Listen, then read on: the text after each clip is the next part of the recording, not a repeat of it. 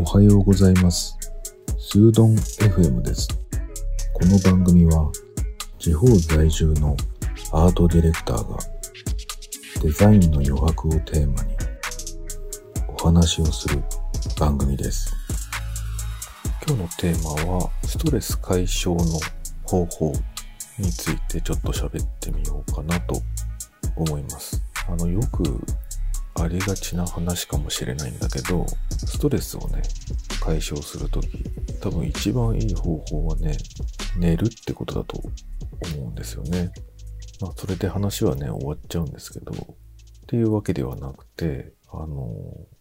こう制作をする人っていうか、何かこう、クリエイティブな仕事をしている人っていうのは、その、いつもの仕事で受けたね、ストレスを解消するときも、また何かを作るっていうことをしているんじゃないかなと勝手に思ってるんですね。で、あの、まあ、僕の場合はなんですけれども、講義の意味でストレスを解消するっていうのはまあ、趣味とかね、そういう話にもなってくると思うんですよね。気分転換とかね。で、僕の場合は、冬以外の時はね、あの、海に行くんですよね。海に行くのが多分すごくストレスを解消している一つの行動になってんのかな。というふうにね、考えてるんだけど、で、実際に海に行って何するかっていうとね、あの、何にもしないんですよね。あの、僕の趣味はね、ビーチコーミングって言って、最近の言葉ではね、海にこう打ち上げられてる漂着物っていうのかな。漂流物そういうものをね、拾うのが好きなんですね。大半はね、石ころとかね、あの、流木とかね、そういうものなんだけど、あの、たまに変わったものを拾ったりしますね。なんだかわからないものとかね、こう、なんか文字が書いてある、外国の文字が書いてある漂着物とかね、まあ、意外と多いのがね、ハングルの文字とか書かれてるものが流れ着いていたりとかする場合がありますね。あとはね、なんか、なんだろうっていう大きなものがね、こう打ち上げられたりしてて、今までにね、ウミガメを2回見ましたね。すごい大きい亀なので、なんか生物かなとは思うんだけど、近くに行くまでわかんなくてね。でよく見ると、あの、ハエがね、こう、たかってたりして、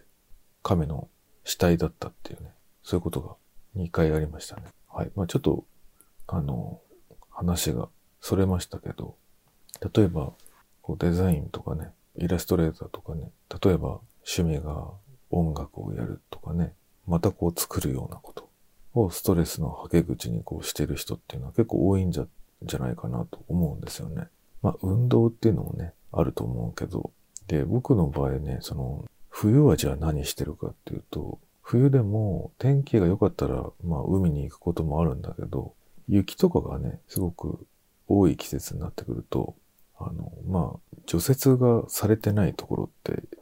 入っていけないんですよね。だからまあ海も行かなくなっちゃいます。じゃあ何をするかっていうと、最近やってるのがね、ダーニングなんですよ。ダーニング。知ってます？ダーニング。まあ女性だとピンとくるかなと思うんだけど、えっと、この間、あのー話した放送で、あのー暖を取るための、えっと、冬に着るもの特集っていうか、そういうお話をした回があるんですけど、あの、その中でね、僕がよく使ってるものってね、ウールだったり、それからメリノウールだったり、要するに羊毛の製品が結構あるんだけど、そういうものってね、まあ虫が食ったり、穴が開いたりっていうことが結構あるんですよね。で、その穴を、と、刺繍をすることで補強したり、穴を埋めたり、補修をしたりっていうことがダーニングっていうものですね。これはあの、最初はね、自分の奥さんがね、それをやっていて、あの、靴下とかね、ウールの靴下履いてると、すぐ穴開いちゃうんですよね。で、かかととかね、その、開いたところ、そういうところにね、そのダーニングっていうのをしてたんですね。で、多分ね、そのダーニングに使う器具みたいなのがあって、要するに、こう上から針でね、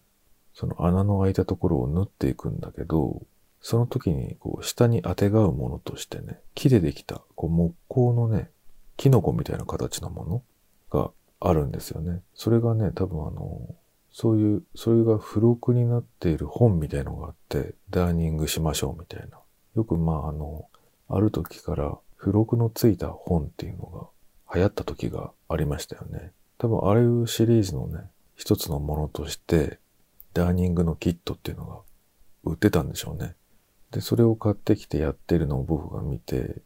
あちょっとやらして、つってね。そのキノコみたいな、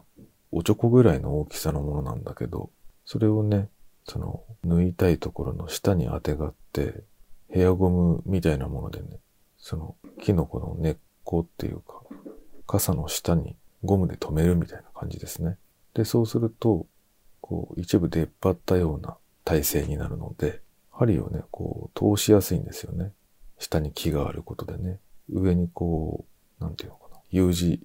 U の字状にまた戻せるっていうかね。で、ダーニングの面白いところはね、要するにグリッドを作るんですよ、自分で。糸を使ってね。最初、あの、なんだろうな。織り機とかをやったことがある人は、イメージがつきやすいと思うんだけど、まあ、そこにそういう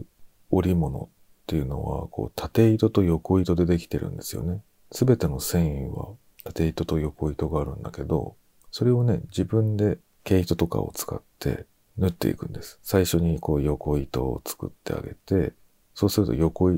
横線が平行にできますよね。で、それに対して今度、縦線をね、上下にこう、縫いながら作っていくと。例えば、横線が5本できました。それに対して縦線が5本できましたっていうと、こう、格子ができるんですよね。で、格子状に、こう、折るというか、縫うことで補修をするっていうのがダーニングになります。結構簡単なんですよ。簡単だけど、じっくりコツコツできちゃうぞっていう感じなので、こういうね、ラジオを聴きながらとか、テレビを見ながらとかね、なんかこう、ながら作業でできるみたいなことがあるので、すごく相性が良くて、思わずね、やってしまうんですよ。穴を見つけるとやってしまう。で、その穴のね、塞ぎ方もね、最初はこうきっちり四角みたいなものをやりたいと思ってやるんだけど、やっていくうちにね、その、適当での方がなんかこう、ランダムに形ができるんで面白くなってくるんですよね。だからちっちゃかったり大きかったり、歪な形だったりっていうのを楽しみながら、なんか作品を作ってるみたいになってくるので、当然その、使い込んでいく楽しさっていうのも出てくるし、まあ穴が開いちゃったからポイってするのもね、なんか精神的にも嫌じゃないですかだからなんかそういうものの供養にもなるっていうか、精神的な安定剤にもなるし、なのでとても非常におすすめです。多分やったことない人でも縫い物とか、あ、編み物とかよりは全然シンプルで簡単だと思うので、未経験者の人ほどハマりやすいんじゃないかなと思います。なんかね、断捨離がブームになってるけど、うん、なんとなく近い精神的なものになるかもしれないね。その、一つのものを大事に使うっていうことにもなるし、なんか新しいものを買うのに抵抗がある人はなお良いと思うし、おすすめですね。そのダーニング専用のものがあるとね、すごいやりやすいと思うけど、多分似たようなものだったら何でもできるから、こけしとかでもできると思うし、あの、上がちょっとこう丸みのあるものだったら、なんだろう、ハンドクリームが入ってるちょうどいい大きさの瓶とかね、そういうのでもできると思うし、身近なものでちょっと挑戦してから、これは凝